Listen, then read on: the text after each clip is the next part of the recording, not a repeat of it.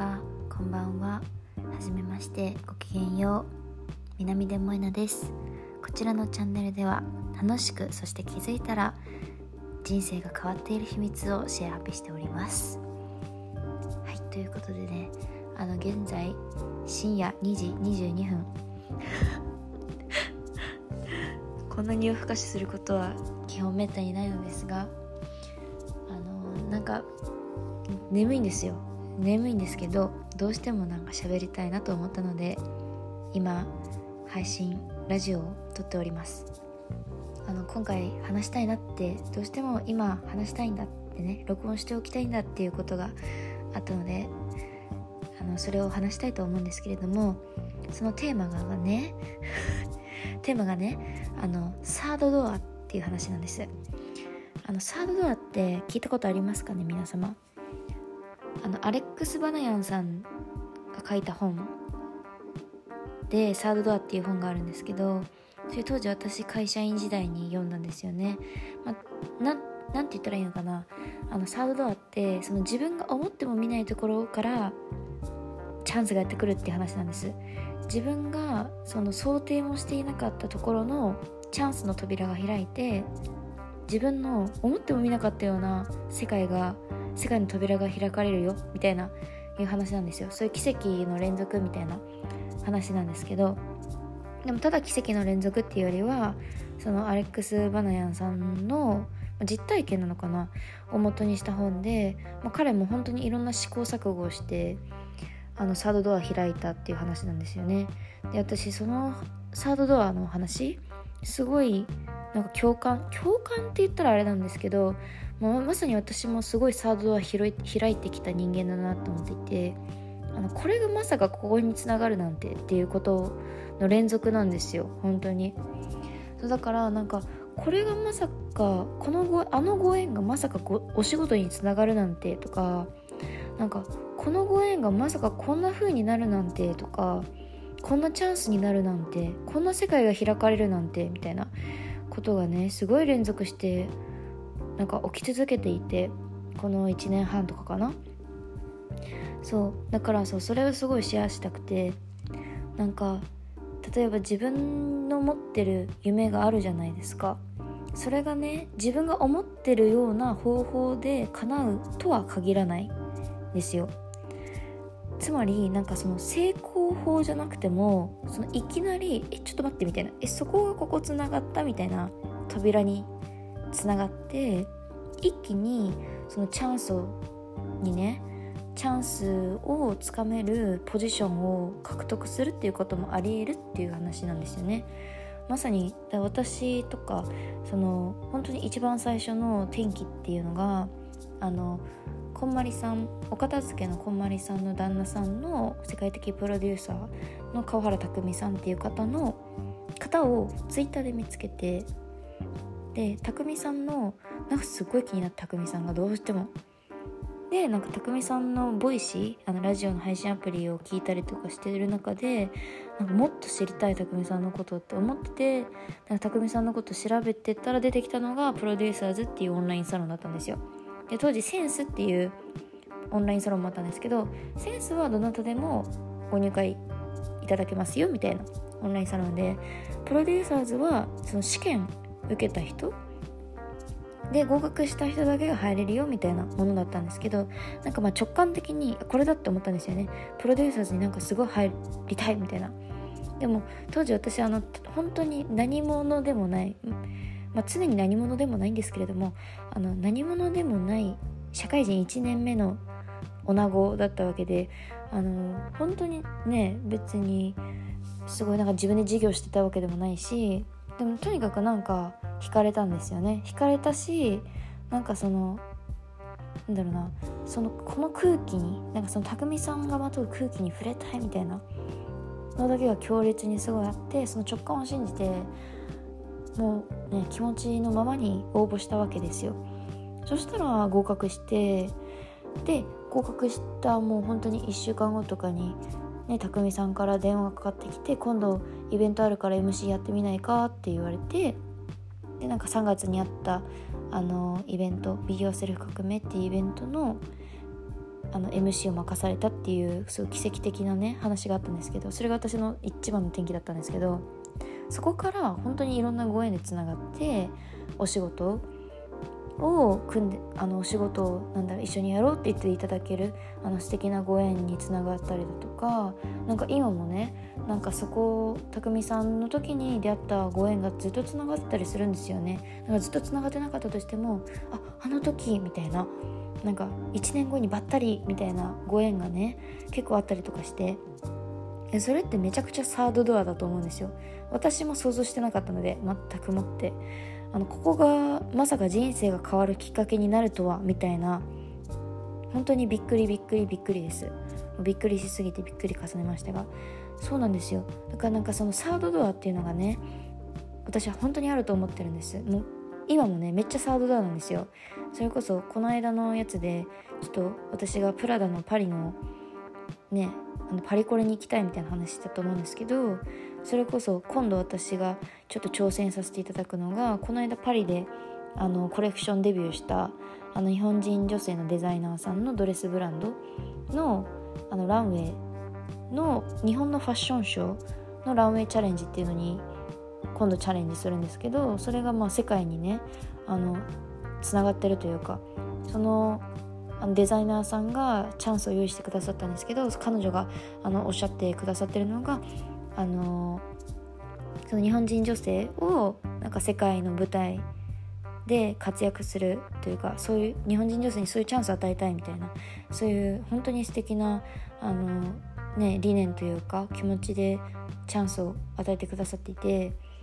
そうそれであまさかって思ってえまさか私がパリコレとか言ってて何者でもないけどなんかすごい急にパリにつながりそうみたいな話になったわけですよ。まあそれがねあのどうなるかなんか分かんないんですよ。本当に。そう結果どうなるかなんて全く思って分かんないんですけどあれ？みたいな。これがこうつながるの？みたいなことがあの起こりうるんですよ。そうだからなんか是非あのここでねあのたまたまご縁があって聞いてくださってる皆さんにお伝えしたいなって思ったんですけど本当に何がどうつながってるか分かんないからその何がどうつながってるか分かんないよっていうことそのなんか思考を広げとくでいつでもなんかそのチャンスに飛びつける準備をしとくっていうのがすごく大事だなって思ったんです。でそのチャンスに飛びつける準備っていうところからまずちょっと簡単にお話したいなと思ったんですけどチャンスに飛びつく準備っていうのがやっぱり自分がそのチャンスにふさわしいって思える状態を作っておくっていうことだと思うんですよ。だから自分が綺麗だからランウェイチャレンジをするとか自分が痩せたからランウェイチャレンジをするとかその自分が今持ってない不足しているからもっと努力しなきゃの前提じゃなくてもう今来て私はこのチャンスにふさわしいんだっていうそういうマインドですよね。むしろこのチャンスが目に入ってきてなんかちょっと胸があれ？ってワクワクした？ドキドキした？のであればこれって私のにふさわしいからこのチャンスが私のなんかなんだろうな直感というか気持ちに訴えかけてきてくれてるんだっていう気持ちでなんかそこであまだ私は足りないからとか私はまだまだだからなんて思わないであって思ったならもう私は準備できてると。なんか私にふさわしいチャンスだから私の目に飛び込んできたんだって思って飛び込むっていうのがすっごく大事だなって思いました。そうあなたの目の前に現れてチャンス。そうあなたがチャンスって思ったものはふさわしいから現れてるから絶対にふさわしいのでもう絶対に掴んでください。それだけは。もうなんか私なんてとか絶対思っちゃダメですよ。もう本当に思ってほしくなさすぎて絶対絶対言っちゃってるしそうふさわしいって本当に思ってほしいから何度もふさわしいという言葉を繰り返してしまっているんですけれども。そうなんです。あなたにふさわしいからあなたの目の前にチャンスがやってきてる。そうこれをねあのどうかどうかどうかあのなんか伝わってたらなって思います。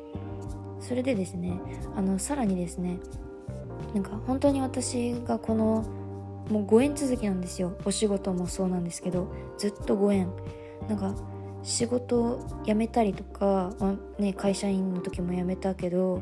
そのプロデューサーズのご縁でお仕事を一緒にしようって言ってくれた人が現れたりとかでその方の元をね卒業しようと思ってその後何しようって思った時期もあって本当に全部手放しちゃったみたいな時もあったんですけどその後も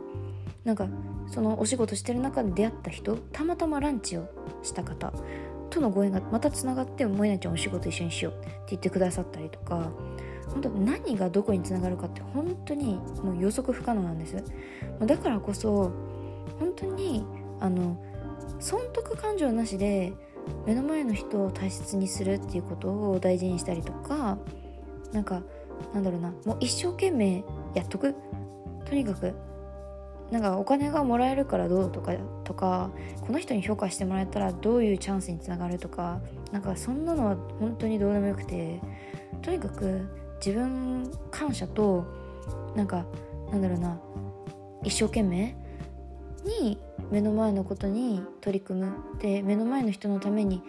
役に立つ。でもそれはあの自己犠牲ではないですよ。相手もハッピー自分もハッピー。自分もお仕事できて嬉しいとか自分も相手に役に立てて嬉しいっていうのが前提にあった上でそうハッピーハッピーな関係で相手に役に立つ。みたいなね。そういう関係性をずっと築いていく。なんかまあそれが種まきになると思うんですよね。そうだからハッピーハッピーな関係を周りの人と周囲の人とあの新しい出会いとか新しいご縁の方と築いていくことが結局それがなんかそのいつ芽が出るか分かんないしいつ大輪の花になるのかとかいつ木になって実になるのかとか分からないんですけどそれが本当にいつの間にかあれ？みたいなえこんなところからご依頼が？とかこんなところでこんなチャンスが？とか本当にいろいろあるからそうサードドアって本当にいつ来るか分かんないんですよ。でもいつでも来るんですよね。だからいつでも来ていいように準備をしていてほしいなって話をしたかったんです。そしてサードドアはマジでいつでも来るよっていう話をしたかったんです。うん。これは何で私はこの話をしたかったんだろうね。わからん。わからんけどね。あの深夜今2時33分。あなんかすっごい話したかったんだよねこの話を。もしかしたらなんか次のサードドアが開かれる時なのかもしれない。ねこれを聞いてるあなたにとっても私にとっても。そう。でも、まあ、大事なのはあのその執着しないということだと思います。あの結果にねこれをやったから見返りをもらえるとかこれだけやったからこうだろうとか。そう。そういうんじゃなくてただ喜びでただ嬉しくてただ楽しくてただハッピーだから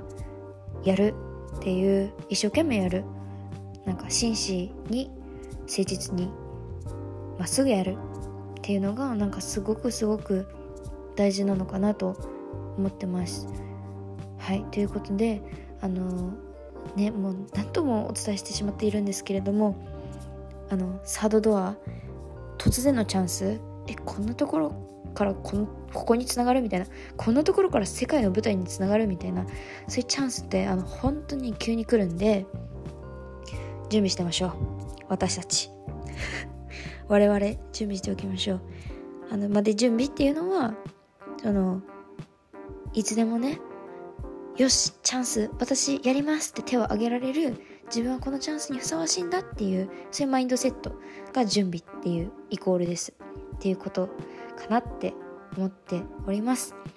はい。ということでねもうなんか半分寝ている